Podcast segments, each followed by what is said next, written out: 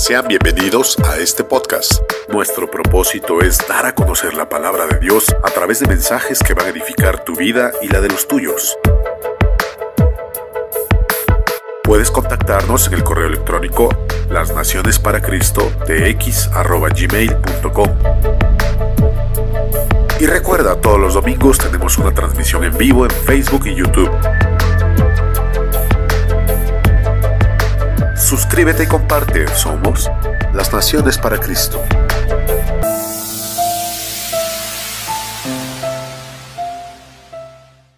Vamos a pasar al estudio. Mateo capítulo 5, versículos 17 al 19.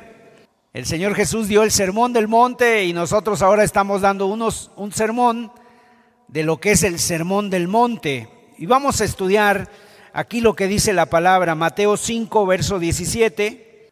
No penséis que he venido para abrogar la ley o los profetas.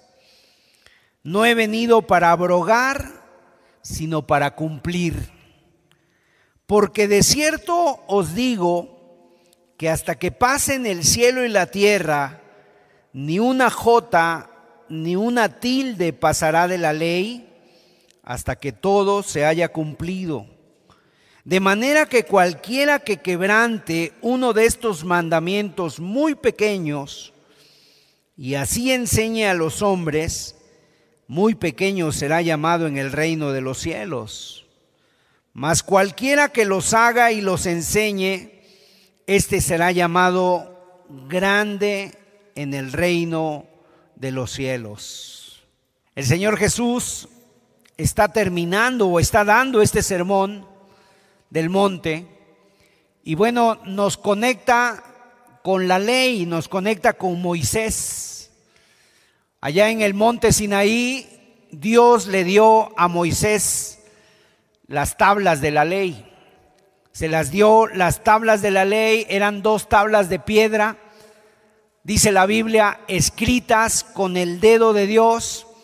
Y esa ley significaban los mandamientos que Dios le estaba dando al pueblo. Dios estaba haciendo un pacto con el pueblo, con el pueblo de Israel. Y así como Dios, el soberano, le estaba dando a ese pueblo que estaba sujeto a, sus, sus leyes, a la autoridad de ese rey. Y fíjense cómo siempre nosotros dibujamos dos tablas dibujamos dos tablas de la ley, siempre la hemos visto como dos.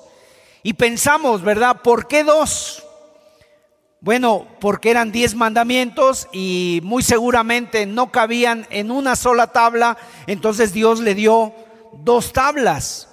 Pero estudiando un poquito de la cultura de aquellos, de aquellos tiempos, dice que cuando se hacían un pacto en este caso se hacía un pacto, bueno, es como nosotros hacemos ese tipo de contratos. Cuando, cuando usted hace un contrato o firma un contrato, se hacen dos copias.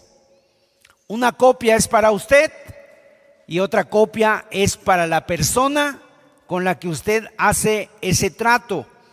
Bueno, en este caso, el rey así estaba haciendo en este caso una, una copia se la daba al pueblo y otra, copa, otra copia se quedaba en el palacio en el caso de los reyes.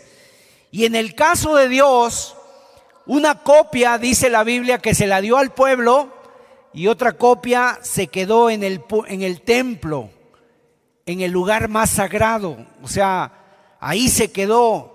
Y qué hermoso es comprobar que esas tablas que se guardaban en el mismo lugar, en el caso de Israel, porque el templo de nuestro Dios, ahí estaba también el arca de la alianza, el arca del pacto, y era el lugar más sagrado, el lugar más santo, donde estaba precisamente el arca, y ahí estaban la, la copia, ahí estaba guardada la copia de las tablas de la ley, como un recordatorio perpetuo delante de Dios y delante de nuestros ojos que habíamos hecho un pacto con Dios, un pacto con el rey. Y ahora en Mateo capítulo 5 encontramos aquí ya no en el monte Sinaí, sino que ahora nos encontramos en otro monte. No se sabe qué monte fue, pero ahora es otro monte y ya no hay un intermediario que en entonces fue Moisés, sino que ahora el que está dando la ley es el mismísimo rey, el mismísimo Dios. Y en primer lugar nos ha hablado en Mateo 5, como hemos estado estudiando, cuál es el carácter de los cristianos, de los suyos. Y nos está hablando de las bienaventuranzas, bienaventurados, dice, los mansos, los pobres, bienaventurados los que lloran, o sea, los que han sido transformados por el poder de Dios. Y luego también está hablando de cuál es la misión que nosotros tenemos como cristianos. Dice que tenemos esa misión de ser sal, esa misión de ser luz en medio de una sociedad que aunque nos odia, aunque odia a los cristianos, aunque persigue a los cristianos, quiere esa, esa sociedad, bueno, tenemos esa misión en medio de esta sociedad. Y obviamente, necesariamente el paso siguiente del cual el Señor habla es hablar de la ley. La ley, su ley, la ley de Dios. ¿Cuáles son las normas que gobiernan ese reino? Y en un tiempo cuando vienen las elecciones aquí en nuestro país, la gente o los gobiernos o los partidos empiezan a dar su, su gobierno, cómo, cómo, quieren gobernar a la, a la gente, su programa de gobierno, y empiezan a decir que ellos van a ser justos y que van a dar mucha prioridad a la justicia, etcétera, cosas que lamentablemente no se cumplen, se esfuman, ¿verdad? Se pierden pero aquí Jesús, el Rey de Reyes, nos está diciendo cómo es su reino, cómo son aquellos que pertenecemos a su reino y expone su palabra con toda fidelidad de que se va a cumplir toda. Y Jesús sí cumple toda, dice aquí la Biblia, lo que acabamos de leer, hasta la última J, hasta la última tilde de su programa de gobierno. Ahora, Muchos de los que estaban escuchando a Jesús en aquel tiempo y los fariseos también se estaban preguntando seguramente, bueno, ahora está Jesús aquí, ¿estará trayendo una nueva ley? ¿Cómo va a ser ese reino? ¿Que seguirá en línea con Moisés o con los profetas? ¿O o estará enseñando otra cosa totalmente diferente. Y nosotros también a veces tenemos un conflicto. El día de hoy hay un conflicto porque muchos cristianos o en muchos contextos cristianos se empiezan a preguntar cuál es el lugar de la ley ahora para nosotros. ¿Cuál es la relación de Jesús con la ley y cuál es la nuestra con la ley y qué nos dice Jesús con la ley? Y fíjense, lo primero que Jesús dice en el versículo 17, como que Jesús aquí está leyendo los pensamientos de aquellos que le escuchaban. Y lo que Jesús les dice, no piensen que he venido para abrogar. O sea, no estoy fundando una nueva religión. Yo estoy en línea con los profetas, estoy en consonancia, estoy en armonía, en sintonía con los profetas. ¿Y cuáles son los profetas? Moisés, Elías, Daniel, Jeremías, eh, Esdras. Estoy en línea con todos ellos. En otras palabras, Antiguo y Nuevo Testamento van de la mano. Antiguo y Nuevo Testamento van de la mano. Hay personas que quieren hacer una división entre el Antiguo Testamento y el Nuevo Testamento. Y algunos inclusive llegan a pensar que el Dios del Antiguo Testamento es un Dios muy diferente al Dios del Nuevo Testamento. No hay tal diferencia, es el mismo. Es el mismo Dios, es el mismo mensaje, hay una continuidad, pero sí, cada vez hay más luz cada vez hay más cumplimiento, por así decirlo, y Jesús no está rompiendo con lo anterior, y esta expresión, la ley y los profetas, es una manera de referirse al Antiguo Testamento y también encontramos esa expresión, la ley, los profetas y las escrituras que se refieren a todo el Antiguo Testamento y Jesús dice aquí, no he venido a abrogar, no he venido a abolir, sino que he venido a cumplir. Ahora, muchos cristianos el día de hoy piensan que Jesús vino a abolir la ley y los profetas. Y algunos cristianos que se creen más listos que su maestro dicen que el Antiguo Testamento ya no vale. No, el Antiguo Testamento ya no vale. Ahora vale para nosotros solamente el Nuevo. Y están hablando de cierto tipo de cosas así por el estilo. La verdad es que el problema no está en el Antiguo Testamento. El problema está con los ojos que nosotros a veces queremos leer el Antiguo Testamento. El problema está en el corazón del que lee el Antiguo Testamento y no está realmente el problema ni en el Antiguo ni en el Nuevo. El Antiguo y el Nuevo Testamento armonizan perfectamente. Y es lo que vamos a estar tratando de estudiar el día de hoy. Ambos son inspirados por el Espíritu Santo y no hay contradicción alguna entre el Antiguo Testamento y el Nuevo Testamento. Miren, por ejemplo, si usted hiciera un experimento, si usted agarrara y se pusiera a leer el Nuevo Testamento y agarrara un marcador de esos marcadores de agua, ¿verdad? Que, que marcan en verde o amarillo, y usted, digamos, marcara en color verde o amarillo cada vez que leyendo el Nuevo Testamento se cita el Antiguo Testamento, ¿Sabe qué pasaría?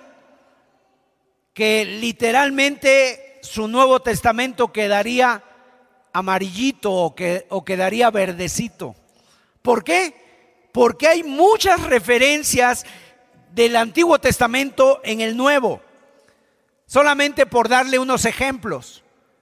En Mateo, el Evangelio de Mateo hace 321 referencias al Antiguo Testamento es decir, más del 30%. En el caso de Efesios, también hay casi el 30% son referencias al Antiguo Testamento. En la carta del apóstol Santiago hay 47% de referencias al Antiguo Testamento. En el caso del libro de los Hebreos o la carta a los Hebreos hay un 69% de referencias al Antiguo Testamento. ¿Y sabe cuál es el libro que más menciona el Antiguo Testamento? Apocalipsis. Si, si pudiéramos decir de Apocalipsis, es un 150%. Y a lo mejor dice, ah, hermano Sergio, se equivocó. ¿Cómo 150%? Sí, porque a veces en un solo versículo de Apocalipsis vienen hasta dos referencias al Antiguo Testamento. Lo que hacen que es todavía más del 100%. Quiere decir, todo Apocalipsis quedaría en verde si usted señalara alguna referencia del Antiguo Testamento en el Nuevo. Por eso el Señor Jesucristo dijo, no he venido a abolir, sino a cumplir. Hay una continuidad en la revelación de Dios, hay una revelación continua y progresiva. Y el Señor dice, no he venido a abolir, he venido a seguir con lo mismo. Pero fíjense ustedes, el Señor no es un profeta más, no es como Jeremías, no es como Isaías o como Abdías o como Esdras, sino que el Señor es el, es el Dios verdadero y Él vino no a abolir, sino a cumplir. Además de que hay una continuidad, es decir, hay una, como como por ponerte un ejemplo, si me permite hacer la comparación, es como, como una pareja, una pareja que se va a casar y hay una relación de entre ellos. O sea, cuando dos personas se van a casar, en la Biblia se le llama que se van a desposar. Y entonces esos desposados, por así decirlo, empiezan a tener una relación más íntima, una relación más, una relación más, más íntima entre ellos. Y cuando se casan, la relación entre ellos continúa después de la boda, continúa, pero obviamente es la misma relación, pero ya no es la misma relación. Se puede decir que es la misma, pero ya no es la misma, sino que ahora es de otra índole, es de otro tipo. Ha cambiado, pero digamos, continúa, pero ahora es diferente. Bueno, así es la relación con Cristo. El Señor Jesucristo vino, Él es el esposo. Por tanto, la fe del Antiguo Testamento continúa, pero ahora es diferente, ahora es una relación más íntima, ahora adquiere una nueva dimensión. El Señor Jesús no vino a abrogar la ley, pero tampoco dijo, ah, yo he llegado, ahora ustedes pueden olvidarse del Antiguo Testamento, olvídense de Moisés, olvídense de los profetas. No, no dijo eso el Señor, Él dijo, no he venido a abrogar, sino que he venido a cumplir. Tenemos una relación con la ley ahora, pero es diferente, es de otro tipo y ahorita lo vamos a estar estudiando. Y fíjese lo que dice el versículo 18. De cierto os digo que hasta que pasen el cielo y la tierra, ni una jota ni una tilde pasará de la ley hasta que todo se haya cumplido. O sea, la palabra de Dios es perpetua. La palabra de Dios es perfecta, es para siempre. Mientras el cielo y la tierra duren, no se debe de arrancar nada de la ley, no se debe añadir nada de la ley, inclusive dice ni una jota ni una tilde, todo se va a cumplir hasta el mínimo detalle. Ahora, piense usted en los planes de Dios y en los planes nuestros. Los planes de Dios son perfectos y siempre se cumplen. Siempre se cumplen. Los de nosotros no. Nosotros cambiamos nuestros planes. Y muchas veces tenemos que hacer planes, el plan A, el plan B o el plan C. ¿Por qué? Porque resulta que yo digo, bueno, yo tengo el plan A, pero si no me resulta el plan A, tengo el plan B. ¿Cuántas veces nos toca escribir y borrar algo porque nos equivocamos? ¿Cuántas veces hemos cambiado nuestros planes? Y a lo mejor tú dices, yo tengo una carrera, voy a terminarla en tanto tiempo y de repente dices, no, no creo que pueda terminarla en tanto tiempo, tengo que cambiar unos planes de estudios. Alguno de los presentes a lo mejor ha dicho, yo en el mes de en el mes de julio, en el mes de agosto pienso irme de vacaciones y de repente dices, "No, no se pudo ir de vacaciones, cambio de planes." Se cancela, ¿no? Cambio de planes. Bueno, en el caso de Dios, los planes de Dios son perfectos y se cumplen al pie de la letra, se cumplen perfectamente y lo que está que se va a cumplir, se va a cumplir. Los planes de Dios son perfectos y la Biblia dice, ni una jota ni una tilde pasará de la ley. Y fíjense cómo el pasaje dice algo muy interesante. El Señor no ha venido a abolir, el Señor no ha venido a abrogar, ha venido a cumplir y luego dice, hasta que todo se haya cumplido. Hasta que todo se haya cumplido, en otras palabras, todo se tiene que cumplir en Jesús. Se ha cumplido cuando Él vino, muchas de las cosas se han cumplido, pero también se van a cumplir lo que falta todavía, lo que Él ha dicho se va a cumplir. Hay una dimensión en la ley pasada y una dimensión futura. Es un ya, pero todavía no. ¿Y cuántas veces encontramos eso en la palabra? Un ya, pero todavía no. O sea, ya se ha cumplido y otras cosas se van a cumplir. Por ejemplo, nosotros si nosotros nos hemos arrepentido y hemos creído en Cristo, ya hemos sido salvos, pero todavía no. Ya estamos salvos por la gracia de Dios, pero todavía no estamos salvos porque todavía no estamos en la gloria, todavía no estamos en el cielo. Pero ya hemos sido lavados, ya hemos sido justificados, ya hemos sido santificados. Del mismo modo, el Señor Jesucristo dice, todo se cumple en mí y todo se va a cumplir en mí. ¿Cuándo? Cuando Él regrese, se, se terminarán cumpliendo lo que falta. Hay un aspecto presente y un aspecto futuro. Ahora, hemos de entender que cuando el Señor hace esta afirmación, cuando habla de la ley, ese término es tan amplio y en muchos pasajes la ley se refiere a las escrituras, en otros pasajes se refiere a la ley moral, se refiere a la ley judicial o a la ley ceremonial. O sea, hay cuatro aspectos.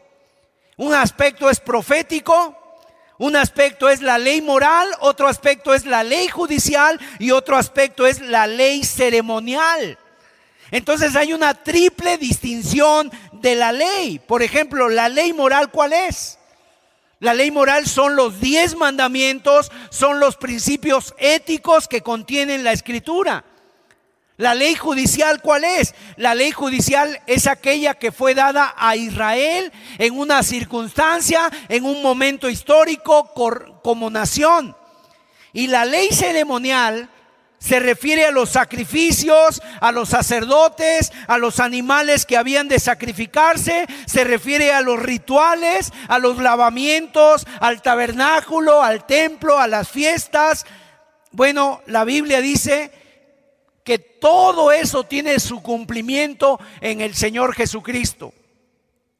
Por ejemplo, en un sentido moral, Jesús cumplió con toda la ley moral de Dios. La cumplió toda. Si hay alguien que en su vida pudo reflejar los diez mandamientos, ese es el Señor Jesucristo. Él cumplió toda la ley de una forma total de una forma única. El Salmo 40, usted lo puede leer y dice el Salmo 40, el hacer tu voluntad, Dios mío, me ha agradado. Y en tu ley está, tu ley está en medio de mi corazón. Acuérdense que cuando el Señor Jesucristo estaba en el pozo de Jacob, vinieron los discípulos y le dijeron, Señor, come algo, te trajimos algo de comer. Y el Señor dijo, mi comida es que haga la voluntad de mi Padre y que acabe su obra. O sea, el Señor Jesús fue obediente a toda la ley de Dios, moralmente, éticamente, fue perfecto como nadie. Él cumplió la ley como ninguno la ha cumplido. El único del cual el Padre desde los cielos pudo decir, este es mi Hijo amado en quien tengo mi complacencia, fue en el Señor Jesús. Él cumplió toda la ley. Es como si el Padre estuviera diciendo, por fin un ser humano ha guardado mis estatutos, ha guardado mis mandamientos y me ha agradado en todo. Sinceramente, si ahorita preguntáramos quién de los presentes ha cumplido toda la ley, Nadie podría levantar la mano. ¿Por qué? Porque todos en algún momento de nuestra vida hemos quebrantado la ley de Dios. Todos. Si alguna vez usted ha robado, ¿cómo se le llama a una persona que roba? Se le llama ladrón. Si alguna vez usted ha codiciado, tanto un hombre codiciando a una mujer o una mujer codiciando a un hombre, eso se le llama que ha quebrantado uno de los mandamientos de Dios, que es no codiciarás. Y así con cada uno de ellos. Jesús en verdad es el único que amó a Dios sobre todas las cosas. Es el único que honró padre y madre cumpliendo el quinto mandamiento, cuarto mandamiento, el quinto mandamiento. Es el único que amó al prójimo como a sí mismo. Es el único que nunca se inclinó a los ídolos. Nunca tuvo ídolos el Señor Jesús. Es el único que nunca mató. Ni mató ni, de pensamiento ni de, ni de obra. Es el único que nunca ha robado. Es el único que nunca dio falso testimonio. Porque dice que él ni siquiera juzgaría según la vista de sus ojos. Nosotros a veces vemos una persona y ya la estamos juzgando. Ya la estamos juzgando. El Señor Jesús no, no juzgó según la vista de sus ojos, es el único que nunca codició. O sea, Él cumplió la ley perfectamente en Él. Moralmente fue perfecto, sin tacha, sin culpa, sin falta alguna. Judas, después de que había entregado al Señor, dijo, he entregado sangre inocente, porque Judas, aunque era ladrón y, se volvió un traidor, nunca pudo decir, yo, le vi hacer, yo le vi a Jesús hacer algo.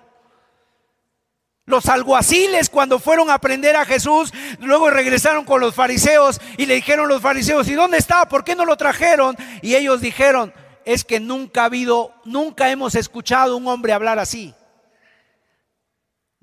Poncio Pilatos y su esposa nunca pudieron encontrar nada en Jesús. Dijo, es que este hombre no ha hecho nada malo.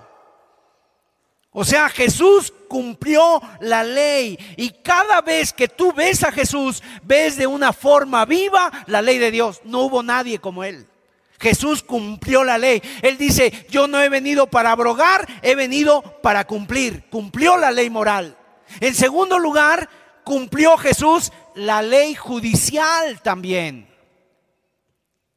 porque todo se cumple perfectamente en Él y en Él tiene su fin supremo. La ley judicial dejaba muy claro que el pecador merecía la muerte. Y así se aplicaba a la nación de Israel. Hoy en día, ¿sabes cómo decía la ley? Por ejemplo, un joven rebelde. Un joven rebelde que no hace caso a sus padres y en un momento dado, ¿sabes qué hacía la ley? Lo sacaban a la calle y lo apedreaban. Nosotros no hacemos eso. Cuando se veía un caso de adulterio, un hombre una mujer en adulterio, ¿sabes qué se hacía? Los sacaban ambos a la calle y los apedreaban.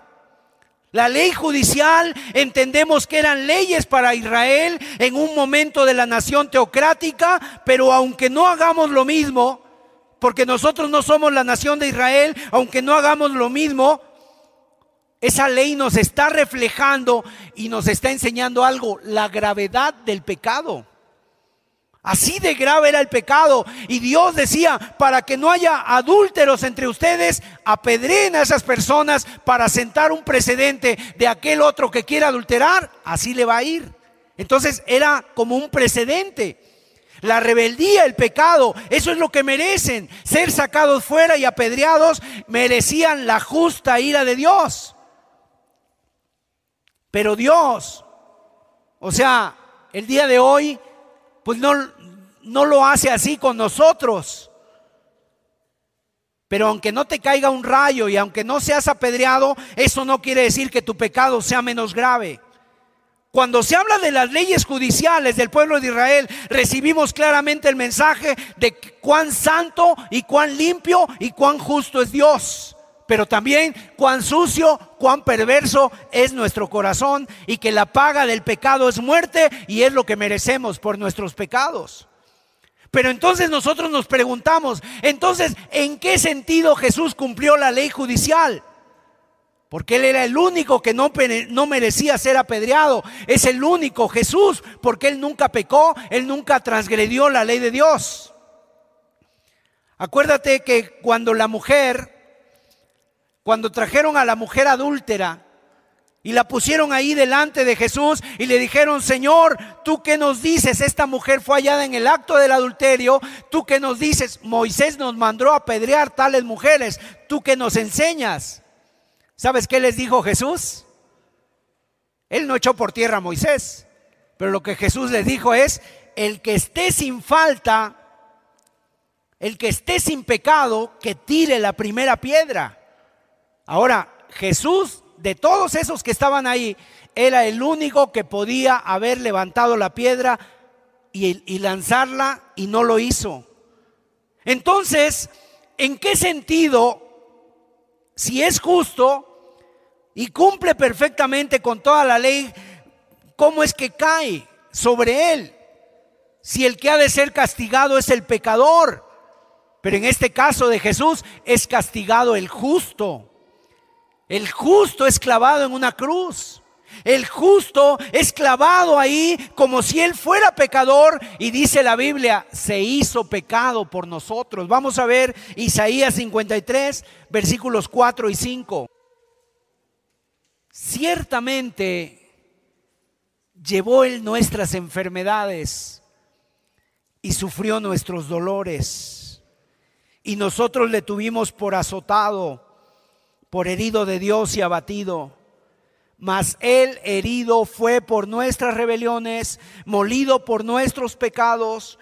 El castigo de nuestra paz fue sobre él y por su llaga fuimos nosotros curados. O sea, Jesús cumple perfectamente la ley judicial sobre él ocupa nuestro lugar en nuestra condenación y nosotros, fíjese, qué grandeza, somos libres por su herida, por su castigo.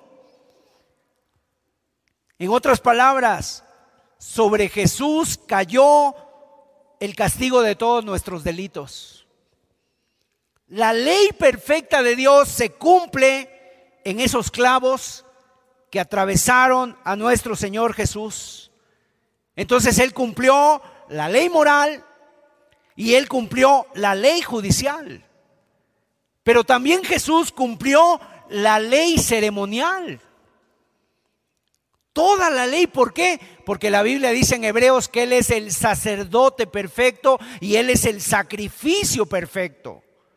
Todas las ceremonias apuntan a Jesús. O sea, lo del Antiguo Testamento, el macho cabrío, el cordero, la sangre, todo lo que estaba en el templo, en el tabernáculo, apuntaba a Jesús. Todas las leyes no tienen continuidad porque son perfectas, son completas, acabadas en Jesús. O sea, después de Jesús ya no tenemos que hacer más leyes ceremoniales ya no tenemos templo, ya no tenemos sacerdotes, ya no tenemos sacrificios, porque como dice Hebreos, acompáñeme a Hebreos capítulo 10, versículos 12 y 13. Jesús es el sacrificio perfecto y ya no hay necesidad de más. Cristo es el sacrificio perfecto. Dice Hebreos capítulo 10, verso 12 pero Cristo, habiendo ofrecido una vez para siempre un solo sacrificio por los pecados, se ha sentado a la diestra de Dios. De ahí en adelante, esperando hasta que sus enemigos sean puestos por estrado de sus pies, porque con una sola ofrenda hizo perfectos para siempre a los santificados. En el Antiguo Testamento se degollaban cientos, tal vez miles de animales. Y el pueblo de Israel ya estaba cansado, o sea, era un ritual ya para ellos vano. Ni siquiera ya les producía nada, nada en sus corazones. Y entonces Jesús vino a cumplir esa ley ceremonial. ¿Cuándo? Cuando fue sacrificado y su, y su sacrificio fue uno solo y para siempre. Así que la Biblia dice, ni una jota ni una tilde pasará de la ley hasta que todo se haya cumplido. Entonces Jesús cumple la ley moral, la ley judicial y la ley ceremonial. Pero hay un aspecto más que cumple también el Señor Jesús en su vida. Lo cumple en un sentido profético. Todo lo que la palabra de Dios dice, Jesús lo cumplió y todo lo que la palabra de Dios dice, Jesús lo va a cumplir todo. En otras palabras, los profetas anunciaron que Jesús nacería, que el Mesías nacería en Belén y se cumplió. Que nacería de una virgen en Isaías, se cumplió en Jesús que regresaría de Egipto, se cumplió, que sería despreciado, que daría vista a los ciegos, que, que moriría por nuestras culpas, que sería muerto entre dos delincuentes, que sería colgado en una cruz, que sería enterrado entre ricos, que se le daría potestad. Bueno, todo se cumplió en Jesús y en Isaías 53 se describe de una forma impresionante cómo ese siervo sufriente va a entregar su vida para lavar los pecados del pueblo y ese es el Mesías, Jesús de Nazaret. ¿Usted ha leído el Salmo 22? El Salmo 22 describe detalladamente lo que sucedió en la cruz. Cómo echaron suerte sobre sus ropas, cómo horadaron sus manos y sus pies. Y se cumplió perfectamente el Salmo 22 en el Calvario. En el sentido profético, todo lo que la Biblia dice de Jesús se ha de cumplir hoy y mucho más. De tal manera que ni una jota ni una tilde pasará de la ley hasta que todo se haya cumplido. Ahora, esa palabra, ni una jota ni una tilde, obviamente es una expresión castellín, es una expresión al castellano para nosotros. Pero en el, en el original griego, la palabra dice ni una iota ni una queraya. En otras palabras, son las letras o como los acentos o como la letra más pequeña. La iota es la letra más pequeña del alfabeto griego y hace referencia a la letra más pequeña del alfabeto hebreo. Y queraya se refiere a un trazo pequeño que a veces se utiliza para diferenciar una letra de otra. Y en el hebreo, algunas letras, por ejemplo, la letra Bet o la letra Kaf, tienen un pequeño trazo que se llama la, la queraya. Y con esa letra puede sonar como una vocal diferente. Puede sonar B o puede sonar ba, etcétera. O sea, es un pequeño trazo minúsculo. Y cuando Jesús dice ni una J ni una tilde, quiere decir que hasta el mínimo detalle todo Dios tiene control y todo se va a cumplir. Al pie de la letra. La Biblia dice que el Señor vendrá como ladrón en la noche para juzgar a los vivos y a los muertos. La Biblia dice que Él vendrá como el león de la tribu de Judá para juzgar a las naciones. La Biblia dice que Él vendrá para llevarnos a las moradas eternas. Dice que vendrá para aplastar la cabeza de la serpiente y dice que vendrá para aplastar la muerte y lanzará al Hades y a la muerte al infierno y hará que todo se cumpla.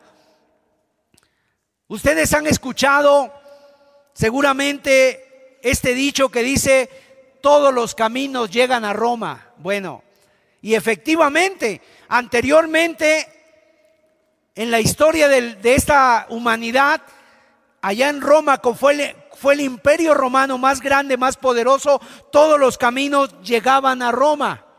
Bueno, ahora en la Biblia eso es seguro. Todos los versículos tienen que ver con Jesús. Todos apuntan a Jesús, llevan a Jesús. Tú lee la Biblia donde quieras y todos los libros, todas las escrituras apuntan hacia Jesús, a la perfección de Jesús, a la obra de Jesús, a la vida de Jesús, al testimonio de Jesús, a los milagros de Jesús, a la iglesia de Cristo. Todo. En el Génesis, Jesús es nuestro Adán que nos da una entrada o nos da la entrada a una nueva creación. Jesús es nuestro Moisés que nos libera de la esclavitud del pecado. Jesús es nuestro guía, nuestro Josué, que nos guía a la tierra prometida. Él es nuestro David que pelea con el gigante Goliat y le corta la cabeza y él nos hace más que vencedores. Jesús es nuestro Sansón que se agarra y toma las puertas de la muerte y, derriba el templo de Satanás. Jesús es el arca en donde el cual entramos y estamos seguros. Jesús es el cordón de grana que colgó allá aquella mujer, aquella mujer Raab en su casa y nos libera de la destrucción. Él es el Cordero perfecto cuya sangre pintamos nuestros dinteles y nuestras ventanas para ser libres del ángel de la muerte. Es nuestra Pascua. Él es la vara de Aarón que reverdece y, que estaba muerta y ha reverdecido. Él es nuestro verdadero templo. Él es nuestra peña de Oreb. Él es nuestro maná del cielo. Él es nuestro todo. En Jesús se cumple absolutamente toda la escritura. Por eso Él dijo que no venía a abolir, sino que venía a cumplir. Es el centro de todo y todo mira a Él y todo mira a su gloria. Ahora, ¿nos damos cuenta de las implicaciones que esto tiene? Si Jesús dijo que venía no a abolir, sino a cumplir, ¿cuál debe ser nuestra actitud ante la palabra de Dios? ¿Sabes? Toda, desde Génesis hasta Apocalipsis, toda debe ser cumplida, toda debe ser respetada y toda debe ser guardada por nosotros. Es la palabra de Dios. ¿Qué actitud tienes tú ante la palabra de Dios? El día de hoy hay muchos cristianos o mucha gente que se dice cristiana, entre comillas, y ¿sabes qué actitud tienen ante la palabra de Dios? Algunos dicen, yo ya llevo 15, yo llevo 20, yo llevo 30 años y quieren, por así decirlo, medir su talla espiritual de acuerdo a la edad que tienen en Cristo. No, como yo ya tengo 20 años, yo ya ni siquiera puedo, leo la Biblia. Yo ya me la sé. Y entonces, ¿qué pasa? Ponen más su énfasis en su tiempo que en la palabra de Dios. Otros dicen, yo tengo dones. En algunas iglesias se guían solamente por profecías. Ya ni siquiera hablan la Biblia, sino que por ahí se levanta una mujer, por ahí se levanta un hombre, un apóstol o un hombre que supuestamente es profeta, les da una profecía y en eso se basan toda su vida cristiana. Ya no tienen ya no tiene valor la palabra de Dios y quieren medir su tamaño espiritual por los dones, por los ministerios, por el tiempo que tienen y han desechado la palabra de Dios. El Señor Jesucristo está diciendo aquí, ¿dónde está la grandeza espiritual? ¿Dónde tú debes de medir tu grandeza espiritual? En el versículo 19 de Mateo 5 lo dice el Señor. El que quebrante uno de estos mandamientos más pequeños, y así enseña a los hombres, muy pequeño será llamado en el reino de los cielos. En otras palabras, tenemos que seguir enseñando la palabra de Dios, tenemos que seguir viviendo la palabra de Dios, tenemos que ponerla por obra y seremos llamados grandes en el reino de los cielos. Nos damos cuenta del contraste entre grande y pequeño, ni una jota ni una tilde pasarán, lo más pequeño no pasará pero aún tú, si eres fiel en lo más pequeño, el Señor te llama grande. Y sin embargo, si no eres fiel en lo pequeño, el Señor te llama pequeño en el reino de los cielos. ¿Cuál debe ser tu actitud ante la palabra de Dios? Tu actitud ante la palabra de Dios debe ser con reverencia porque te estás acercando a la palabra del Dios vivo, la cual no se va a dejar de cumplir y hasta la J y la tilde, lo más pequeño, tendrá cumplimiento. Otro tipo de cristianos que vemos el día de hoy, que tienen esta ante la palabra de Dios, ¿sabes? Parece que se acercan a la palabra con tijeras. ¿Qué quiere decir esto? Lo que no les gusta, lo cortan. Y entonces ven algo que no les gusta y lo cortan. Van al Antiguo Testamento y dicen, ay, no, no, esto está muy difícil, lo corto, tijeras. Luego van a otro texto, ah, este texto es muy duro, no, lo corto, tijeras. Y ya está, Apocalipsis, no lo entiendo, no, tijeras. Este mandamiento, creo que aquí el apóstol Pablo, cuando habla de las mujeres, creo que aquí Pablo tomó una actitud machista, una actitud misógena, lo corto, ¿no? Tijeras, le meto tijeras al texto y van cortando y cortando y cortando y al final terminan solamente con algunos salmos que les gustan mucho, unos salmos ahí de la palabra, o terminan haciendo un evangelio suave, rebajado, barato, que no convierte a nadie. Y los milagros de Jesús, dicen algunos, no, eso creo que era para el tiempo del pasado, eso ya no es, y entonces lo corto, tijeras. Cuando vemos en la Biblia personas que estaban en Dios y que se perdieron, que, que, no guardaron su salvación, que se perdieron, ah, no, eso no es para nosotros, tijeras. Otros textos, Hebreos 6, tijeras, Hebreos 10, tijeras, o sea, cortan lo que no les gusta. Y terminas dudando de todo. Y luego ves ahí en la Biblia, a lo mejor nada más te quedaste con las dos pastas y luego dice Santa Biblia. No, no, Santa, yo creo que no es Santa, tijeras. Entonces ya te quedas sin nada. Y terminan con filosofías y con argumentos de hombres y haciendo su propia religión. ¿Sabes? Mejor debes de leer la Biblia sin nada en las manos, con las dos manos, con los dos ojos, pero con el corazón abierto y con un espíritu de humildad, con humildad y reverencia, que es la que Dios espera de nosotros. Así te debes de acercar a la palabra de Dios. Porque es la palabra de Dios viva y eficaz y porque el Señor Jesús dijo, no he venido a abrogar, sino he venido a cumplir. El apóstol Pablo dijo, no he rehuido anunciaros todo el consejo de Dios. En otras palabras, a veces el, apóstol Pablo se hallaba con textos del Antiguo Testamento y decía, ay, creo que esto está muy duro para decírselos, pero se los tengo que decir. Se los tengo que decir porque no voy a rehuir, no voy a rehuir, anunciar todo el consejo de Dios. Querido hermano, tu talla espiritual no se mide por tus dones, no se mide por el tiempo que tengas, no se mide por el servicio que hagas en la iglesia, ni porque seas pastor o porque seas, no sé, el que canta, el que alaba o el que dirige. No, tu, tu, tu talla espiritual se mide por la actitud que tengas ante la palabra de Dios tu reverencia, tu aprecio, tu respeto, tu fidelidad, porque amar la palabra de Dios es amar a Dios que nos ha dado su palabra. Entonces nos preguntamos, hermano Sergio, ¿es válida la ley de Dios para nosotros? ¿Es válida la ley de Dios? Mire, hablando de la ley de Dios, nos encontramos el día de hoy con dos extremos. Dos extremos. Y yo espero que ustedes pues no estén en ninguno de esos dos extremos. En primer lugar, un extremo, un lado es el legalismo. ¿Qué es el legalismo? El legalismo es guardar toda la ley y más todavía. Eso es el legalismo. Y algunos Probablemente algunos de los presentes han venido de contextos muy legalistas, donde no solamente había 10 mandamientos, sino había 500 o 600 mandamientos. ¿Sabías tú que los judíos, los fariseos guardaban 620 mandamientos?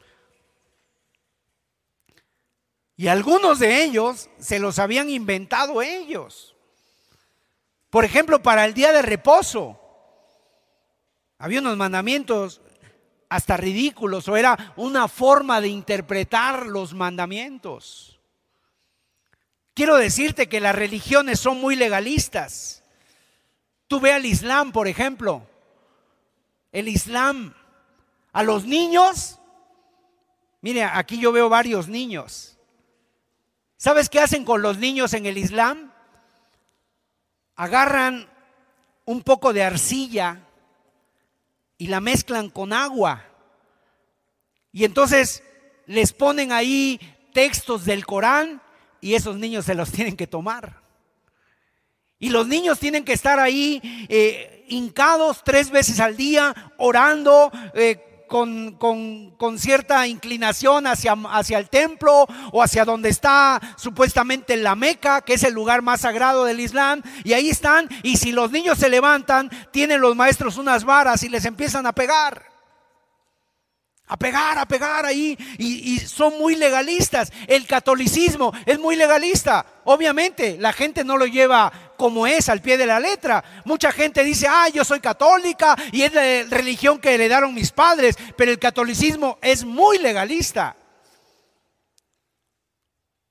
Tú tendrías que estar ayunando. Tú tendrías que estar absteniéndote de, del alcohol, de fiestas y de tantas cosas. Gente, la gente no lo hace. Pero son muy legalistas. Tienen que estar caminando de rodillas, tienen que estarse golpeando. Cualquier religión, ¿sabes qué es? Cualquier religión cumple, cumple, cumple, cumple y a lo mejor después de cumplir tienes el favor de Dios. No hagas esto, no hagas lo otro, cumple con esto, cumple con el otro, gánate el cielo básicamente, te lo tienes que ganar.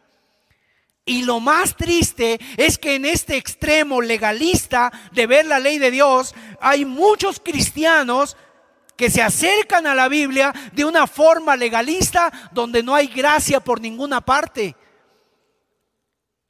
Acuérdate, en la Biblia se habla de los judaizantes. Yo no sé si alguien de ustedes sabe quiénes eran los judaizantes, pero los judaizantes decían esto.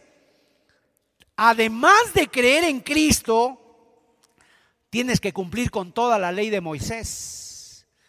O sea, para ser un buen cristiano, tienes que ser un buen judío. Eso es lo que decían los judaizantes.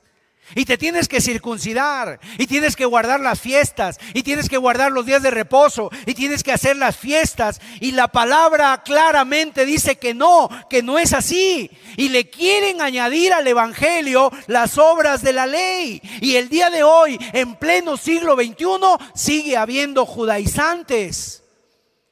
Sigue habiendo judaizantes que se dicen cristianos y se dicen que tienen que cumplir con esto, tienen que cumplir con el otro y tienen que cumplir y no comer animales impuros y tienes que celebrar fiestas. Y como dice eh, Colosenses, no gustes, no manejes, no toques y así. Y piensan después de haber cumplido eso que ellos están más santificados. Ahí lo dice Colosenses capítulo 3, dice cosas que tienen un duro trato del cuerpo, pero que no tienen ningún valor contra los apetitos de la carne. O sea, delante de Dios no tienen ningún valor. Y entonces la gente después de cumplir con esas con ese legalismo dicen, "Mira qué espiritual soy yo." Los fariseos ayunaban tres veces por semana, daban diezmo de todo lo que ganaban, recorrían mar y tierra, o sea, hacían largas oraciones y mucha gente es lo que quiere hacer el día de hoy. Le quieren añadir al Evangelio del Señor Jesús y algunos no solamente tienen diez mandamientos, sino que añaden. ¿Y sabes una cosa? Ponen pesadas cargas sobre las espaldas de algunos. Y obviamente, como dijo el Señor a los fariseos, y ellos ni siquiera con un dedo lo quieren mover. Hay contextos cristianos en que tú entras y el primer mensaje que tú recibes al entrar a ese lugar es, no toques, no digas, no gustes, no mires, no vayas, no comas, no bebas, no pienses. En algunas iglesias. Y, obviamente tenemos nosotros que ser cuidadosos. Pero en algunos grupos es, no te vistas así, no uses esto, no uses aquello. Y lamentablemente la gente vive en un legalismo y están cargados de normas. Y a veces cuando ellos escuchan que predicamos la gracia de Dios, Obviamente, si están en ese contexto legalista y hablas de la gracia de Dios, te van a decir, no, es que ustedes están en el libertinaje. Claro que si les, predicas de la gracia, entonces, ¿qué pasa? Quiero decirte que el predicar de este legalismo fomenta la rebeldía y fomenta la hipocresía y fomenta la simulación. ¿Por qué? Porque hay gente que puede traer su falda larga aquí, pero saliéndose en el carro se cambian y ya traen la, malla o, la, o el, el pantalón muy ajustado. Entonces eso es legalismo. Eso es solamente cómo se ha fomentado la rebeldía. No comprenden que la función de la ley es hacerte entender que no puedes cumplir la ley. Hermanos, la ley nos ha sido dada para que cumpliendo la ley nos demos cuenta Pues de nuestra gran debilidad que no la podemos cumplir y que necesitamos por lo tanto un Salvador, necesitamos un Redentor para correr a los pies de Cristo, correr a Jesús para ser limpiados con su sangre y aunque nos limpie de obras muertas. Los, los diez mandamientos los tenemos que cumplir, sí los tenemos que cumplir. Pero ganarnos el cielo no lo podemos hacer. ¿Sabes por qué? Porque la ley de Dios tenía un propósito. Dice Gálatas capítulo 2, 3, 24, mire lo que dice, cuál era el propósito de la ley. Gálatas capítulo 3, verso 24. De manera que la ley ha sido nuestro, ¿qué dice? Nuestro ayo. ¿Qué es un ayo? Es un guía es un, es un guía, es, es, un tutor.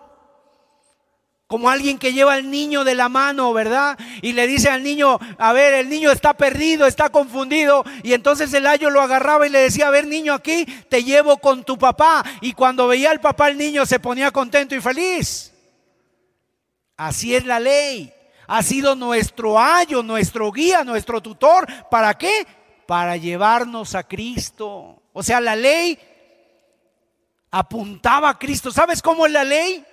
Nosotros estamos enfermos y la ley es como la radiografía. La ley es como la radiografía, es como si te, como si te hicieran una tomografía. ¿A alguien le han hecho una tomografía de los presentes? Bueno, una tomografía te agarran y te acuestan en una máquina y en esa máquina te pasan y te escanean literalmente todo el cuerpo. Y después de ahí salen los resultados de todo tu cuerpo. Y mire, usted está enfermo. Bueno, aquí veo que tiene usted un problema en el hígado. Usted tiene hígado graso. Usted tiene un riñón ahí que le va a estar fallando. Eh, su corazón así. O sea, te da la, la radiografía. Así es la ley de Dios. Cuando tú ves que está todo limpio y, la, y, el ama de casa se ha esforzado y un barrido en toda su casa y dice, ya está todo bien limpio y de repente entra el sol, entra la luz del sol y te das cuenta que hay partículas de polvo volando por todos lados y tú dices, no puede ser si yo ya había limpiado y mira cuánto polvo hay. Así es la ley de Dios. O sea, nos hace ver hasta lo más profundo cómo estamos. Pero la ley de Dios no te sana. La medicina es Cristo. Y, entonces viéndote tú como eres de pecador, como estás mal con Dios, vas a Cristo, corres a Cristo y Él es la medicina para nuestras vidas. Él es el Salvador, Él es el que nos limpia. ¿Estamos comprendiendo? Así es la ley. Ha servido como ayo para llevarnos a Cristo a fin de que fuésemos justificados por la ley. Porque Él sí cumplió la ley, Él es nuestro refugio, Él es mi refugio que nos lleva a los pies de Jesús. Y ahí tú puedes decir, gracias Señor, porque yo veía la ley y me sentía miserable porque no podía cumplirlo, pero gracias porque tú en mi lugar cumpliste la ley. Y ese es el Evangelio de Cristo Jesús. Que lo que no podíamos hacer nosotros, lo hizo Él por nosotros. Entonces, mis amados, cuando miramos la ley, hay dos extremos. El primer extremo es el legalismo. Y el día de hoy hay una doctrina muy creciente de los judíos, de los cristianos mesiánicos. ¿Qué quiere decir cristianos mesiánicos? Algunos creen en Jesús, pero aparte Casi que tienen que circuncidarse, tienen que guardar el sábado, tienen que guardar las fiestas, el Pentecostés, la Pascua y celebran todavía el Cordero y no comen, ah, no comen animales impuros. Y, y cuando hacen todo eso dicen, ah, ya estoy bien con Dios. ¿Sabes qué es eso delante de Dios? Es abominación. El apóstol Pablo se enfrentó con esos judaizantes en Gálatas y sabes qué le dijo, ojalá se mutilasen, o sea, no solamente se circunciden, mutílense. ¿Por qué? Porque le estaban añadiendo cargas a la ley al evangelio de Cristo. Pero por el otro extremo tenemos al antinomianismo. ¿Qué quiere decir el antinomianismo? Por un lado el legalismo, pero por otro lado el antinomianismo, que es el liberalismo. Por un lado, el extremo legalista es todo es no, no, no, no, no, no, no, pero por el otro lado, el extremo antinomianista es todo es sí, sí, sí, sí, sí. O sea, en otras palabras, son los que desprecian la ley, lo cual también es un error. Porque Jesús dijo, yo no he venido a abolir, sino he venido a cumplir. Y te encontrarás de este lado a los antinominianos que dicen que el, Antiguo Testamento no sirve para nada, que la ley moral no sirve para, para nada, que la fe cristiana no se trata de obedecer mandatos, sino que hay que solamente ser nobles en uno mismo. Y seguro ustedes han escuchado frases como esta, frases fuera de contexto. Estamos, ya no estamos bajo la ley, ahora estamos bajo la gracia. Lo que importa ahora es el corazón. Dios ve el corazón, no importa cómo hable, cómo me vista, lo que yo tome, lo que yo vea, lo que a donde yo vaya, cómo yo haga, no importa. Ahora lo que lo que importa es el corazón. Son cosas sacadas de contexto dentro de ese contexto antinominiano. Y te dice, no juzgues para que no seas juzgado, todo lo que necesitas es amor. Pero quiero decirte, lo cierto es que no basta con el amor, porque el amor sin principios es inútil. Imagínense ustedes una, un tren de vapor de aquellos antiguos. Ese tren tiene mucha energía, mucha potencia. La caldera está llena de carbón ahí, tiene muchísima fuerza, pero no tiene rieles. Bueno, ¿sabes qué? Aunque tenga mucha energía, mucho poder, ese tren no va a poder ir a ninguna parte. ¿Por qué? Porque bajo, sobre los rieles es que el tren va a llegar muy lejos. Pero si el tren no tiene rieles, no llega a ningún lado. Así también puede ser con la vida cristiana. Muchas personas pueden tener mucho ímpetu, pero si no hay principios que guían tu conducta, si no hay principios que guíen tus pensamientos, si no hay principios que guíen tus pasos, no te va a servir para nada. Imagínate un futbolista, juega muy bien el fútbol, tiene mucho talento, pero no se sabe las normas del juego. Va a ser descalificado, no sirve para estar en un equipo. De nada le sirve su entusiasmo, de nada le sirve su talento. En otras palabras, no todo vale, no todo sirve. Hay una relación de amor entre nosotros y el Señor Jesucristo, una relación de amor y no todo vale y no todo sirve. En una relación de amor, para que haya amor y haya una buena relación en un matrimonio, en una pareja que se ama, tiene que haber respeto. Tiene que haber respeto. Ay, pues sí, nos amamos, nos amamos, ¿verdad? Pero no hay respeto, no hay honor, no hay fidelidad, no hay aprecio. Las relaciones de amor tienen una serie de normas. ¿Por qué? Porque donde hay amor, ahí toma lugar, toma forma y de alguna manera todo es impulsado. Bueno, nuestra relación con el Señor Jesucristo es una relación de amor y hay unos mandamientos, por supuesto que sí. ¿Y por qué? Cumplimos los mandamientos, pero ya no por legalismo, ni tampoco ya no por legalismo, sino porque le amamos. Y queremos expresar ese amor como con nuestra obediencia, nuestra fidelidad, nuestra entrega, nuestra gratitud. Imagínate dos hombres, un hombre que siempre le está diciendo a su familia, no familia, yo los amo mucho, quiero mucho a mis hijos, amo mucho a mi esposa, pero nunca pasa tiempo con ella, nunca les da un abrazo, ni siquiera trae la comida a la casa. ¿Tú crees que eso sea amor? Sin embargo, hay un hombre que a lo mejor no le dice mucho a su esposa, pero siempre está ahí responsable, está con ellos, cuidando con ellos, velando de ellos. Pues esa persona ama y se sacrifica. Y claro, le cuesta sí, suda sí, pero porque ama no lo siente.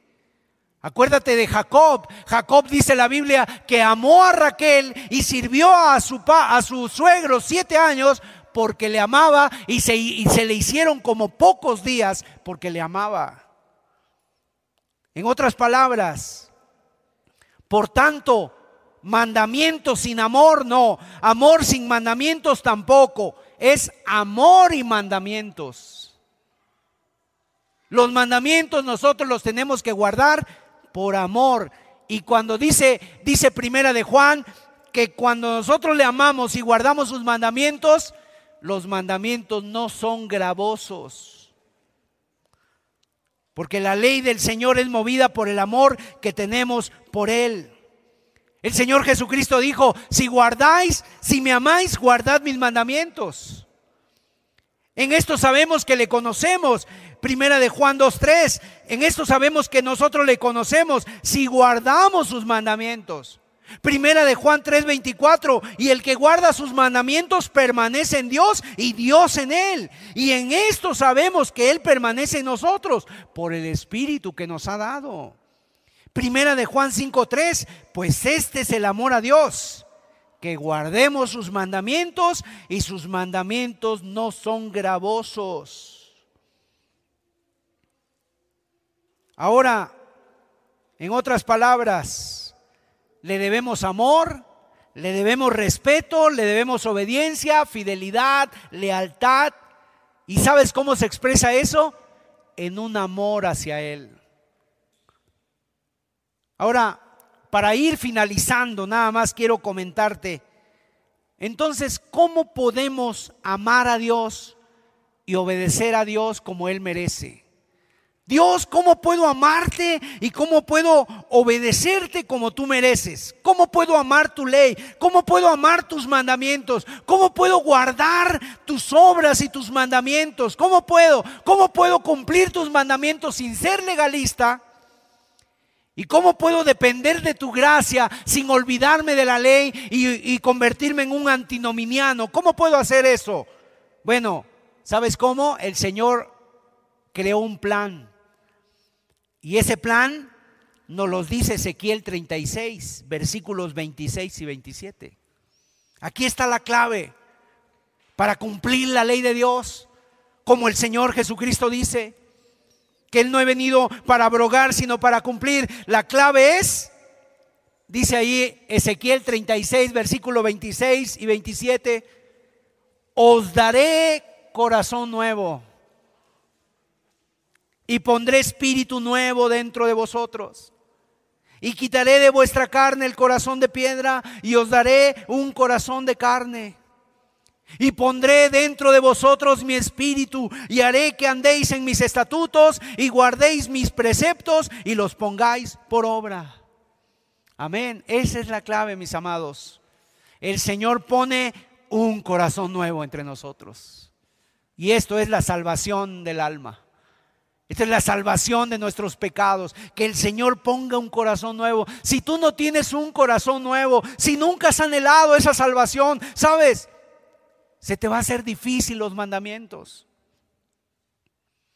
Porque tienes un corazón de piedra por el pecado, mis amados. Pero si Cristo quita el corazón de piedra y nos da un corazón de carne que ama al Señor, que ama su ley, que ama sus cosas, y caminamos en sus mandamientos y guardamos sus preceptos y los ponemos por obra, ese es el milagro que el Señor hace en nuestros corazones. Fíjese, en el Antiguo Testamento Moisés recibió las tablas en el monte de Sinaí. Ahora nosotros recibimos las tablas, pero ya no están escritas en, recibimos los mandamientos, pero ya no están escritos en tablas, ahora están escritos en nuestros corazones para que ahora sí podamos caminar, podamos cumplir, podamos obedecer, para que nunca jamás nos podamos separar de ellos, porque ahora esa ley de Dios ya no está en las tablas de piedra, ahora esa ley de Dios está en nuestros corazones, ya no necesitamos un policía, no necesitamos un sacerdote, Cristo es nuestro sumo sacerdote, ya no necesitamos un vigilante que nos ande vigilando, donde quiera que el cristiano ande, teme a Dios, ama a Dios y guarda sus ojos y guarda sus labios y guarda su corazón. Eso es lo que tenían los, eso es lo que tenían los hombres que amaban a Dios donde quiera que andaban. Jeremías 31, 33. Este es el pacto que haré con la casa de Israel después de aquellos días, dice Jehová, daré mi ley en su mente y la escribiré en sus corazones y yo seré a ellos por Dios y ellos me serán por pueblo. Este es el nuevo pacto. ¿Sabes? Cuando eres de Cristo, ya no tienes que obedecer, ahora quieres obedecer, ahora deseas obedecer. Ahora la ley ya no es un pesar, ahora es un placer. Ahora la guardas. Y termino con esta ilustración. En una ocasión leí una anécdota de una mujer que se había casado con un hombre, pero ese hombre era terrible, era duro, era egoísta, era un mal marido, era opresor, era abusador, siempre le estaba exigiendo cosas, siempre le estaba exigiendo cosas. ¿Y sabes qué hacía este hombre? Cada mañana que él salía, le hacía una lista a la mujer de todas las cosas que tenía que hacer. Y voy a venir en la noche y te las voy a revisar y voy a tocar aquí a ver si hay polvo y voy a estar. Y entonces siempre la acusaba. Y este tú eres una mujer así, floja, no haces nada. Y le acusaba. Era opresor. Y sinceramente esta mujer estaba totalmente frustrada, decaída, desanimada y vivía angustiada, desesperada, intentando quedar bien con él, intentando hacer las cosas para que estuviera contento, pero nunca le alcanzaba a cumplir con todo lo que él pedía. Y al cabo del tiempo, esa mujer, por la providencia de Dios, no me pregunten si oraba por eso o no, pero ese, ese hombre murió. Se quedó viuda la mujer. Y después del paso de los años, conoció a un hombre, a otro hombre. Este era un hombre totalmente diferente, piadoso, bondadoso. Era un hombre amable, era un hombre amoroso, era un hombre tierno, servicial, atento. Y se casó con él. Y la mujer comenzó a ser feliz, plena, a sentirse contenta, alegre, feliz, jovial la mujer. Y ella amaba a su segundo esposo. Y esa anécdota explicaba que un día esta mujer andando por ahí haciendo los quehaceres de la casa, se encontró con una de las listas de su antiguo marido donde se le escribían las exigencias que le pedía y todo lo que iba a revisar. Y al principio la mujer quedó asustada. Pero cuando comenzó a leer aquella lista, mire, se dio cuenta de una cosa. Todo aquello que le pedía a su marido primero, su primer marido, su segundo marido no se lo pedía, pero sin embargo ella lo hacía. Y hacía eso y lo hacía bien y lo hacía eh, con gusto aunque no se lo pedía, ¿por qué? Porque lo hacía por amor. Lo hacía por amor. Y así es, mis amados, nuestra relación de nosotros bajo la ley. Nosotros ahora en Cristo ha venido el cumplimiento y ha transformado nuestro corazón y ahora cumplimos con su ley, no por las exigencias, sino porque le amamos. No porque tengas que obedecer, sino porque quieres obedecer. No porque tengas que servir, sino porque deseas servir. Y amados, acuérdense, la iglesia es la, iglesia es la novia de Cristo, la esposa de Cristo. Y servimos y, le adoramos y, y hacemos todo lo que Él nos pide. Y aún como David, David un día estaba sentado junto al sentado ahí, tal vez en una noche calurosa, sofocante, y de repente él dijo un deseo en voz alta, cuánto he deseado tomar del pozo del agua que está en Belén.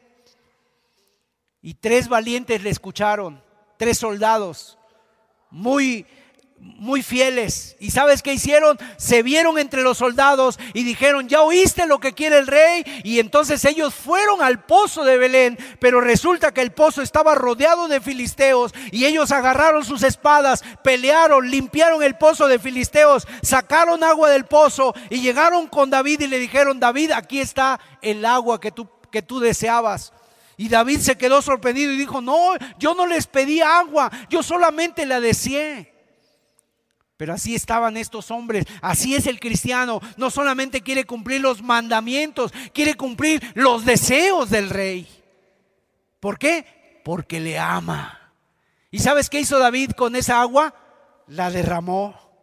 La derramó en tierra y dijo, yo nunca voy a beber de esta agua porque esta agua es la vida de ustedes. Así es Cristo con los discípulos que están dispuestos a dar su vida, no porque Cristo te lo mande y te diga tienes que dar tu vida, sino porque el discípulo ama tanto a Cristo que le nace dar su vida, le nace desvelarse, le nace ayunar, le nace orar, le nace leer, le nace predicar, le nace servir y nadie le tiene que estar correteando y nadie le tiene que estar diciendo lo que tiene que hacer porque es por amor a su Señor.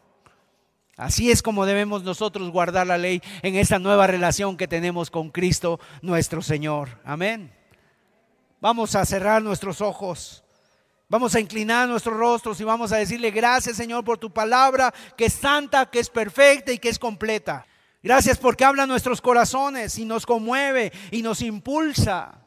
Y Padre, ayúdanos Señor, da ese nuevo corazón en nuestras vidas. Que hagamos las cosas por amor, Señor